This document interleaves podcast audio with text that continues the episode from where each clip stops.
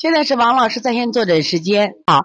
最近我家宝宝流线型口水，头面、脖子、手臂起湿疹，该怎么调理呢？说到口水呢，我给普及一下知识。口水呢分线型口水和片状口水。一般这个线型口水呢，它就是热的粘性口水；片状口水呢，它一般它不成线，它一般是寒性的。妈妈学会分析啊，学会判断。那你这个孩子最近体热了。那么体热怎么调理呢？一般我们用清热的手法，但是还要用滋阴。为啥？你大量流口水啊！你记住啊，脾属腺，他流的口水其实都是我们什么呀？就是我们所吃的食物的水谷精微所转化的。所以说流口水越多，对孩子的伤害是越大的啊！体内有热了，我们用清热。为什么加滋阴呢？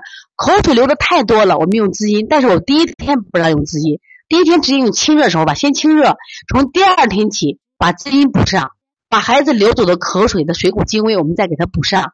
否则的话，孩子流失太多，他身体营养就跟不上了。那么湿疹呢？刚刚讲了，如果是热多，我们以清热为主；如果湿多，以祛湿为主。那么热多呢，清肺平肝，湿疹可以做清。如果嘴唇红，可以清脾的；如果湿多，重点做什么呀？清大小肠，给他利湿的穴位啊。所以判断一下你的孩子，看哪方面重。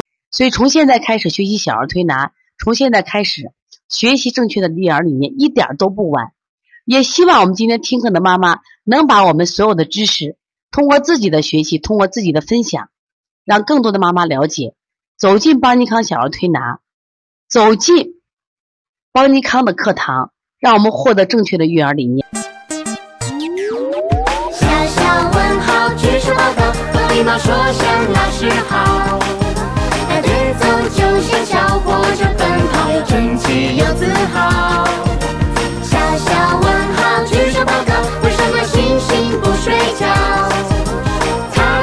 让我伤。